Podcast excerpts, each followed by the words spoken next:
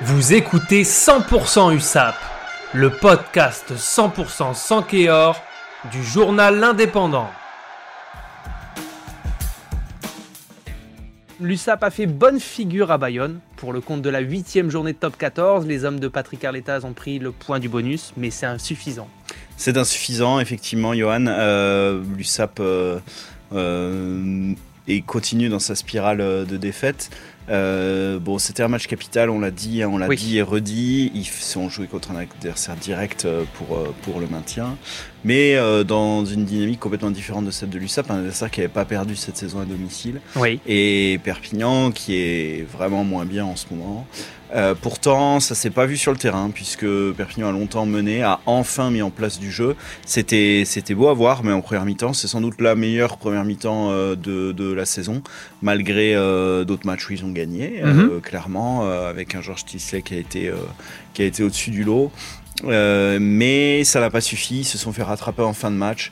Euh, alors ça passe à des détails euh, complètement, hein, un poteau sur une pénalité de Teder, Mhm. alors assez loin, mais qui tape le poteau, qui aurait pu permettre de prendre du point d'avance à un Ouais. moment clé du match. La défense a été, a été quasi impeccable, mais a fini par craquer. Bon, il y a eu deux cartons encore pour Perpignan, c'est un peu ça qui, Ouais. qui pèse un peu lourd et qui fatigue euh, les organismes.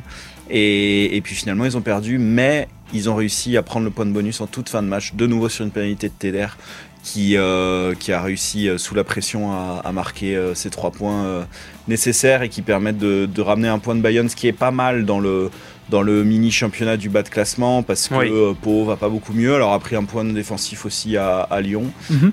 Et puis Brive continue sa spirale avec une nouvelle défaite, je crois que c'est la cinquième d'affilée Oui. à Paris. Et voilà, sans doute que Bayonne se sort un peu de, de- des difficultés avec ce- cette victoire. Ils prennent euh, 7 points d'avance sur Perpignan. Ouais, c'est beaucoup. C'est beaucoup, alors on est encore tôt dans la saison, mais, euh, mais euh, même si Perpignan reste dernier, ex aequo avec Pau, avec Pau et Brive, euh, il y a toujours, euh, il y a toujours euh, concurrence en tout cas. Retrouvez cette émission et toutes nos productions sur Radio Indep et en podcast sur l'indépendant.fr, nos réseaux sociaux et votre plateforme de streaming favorite.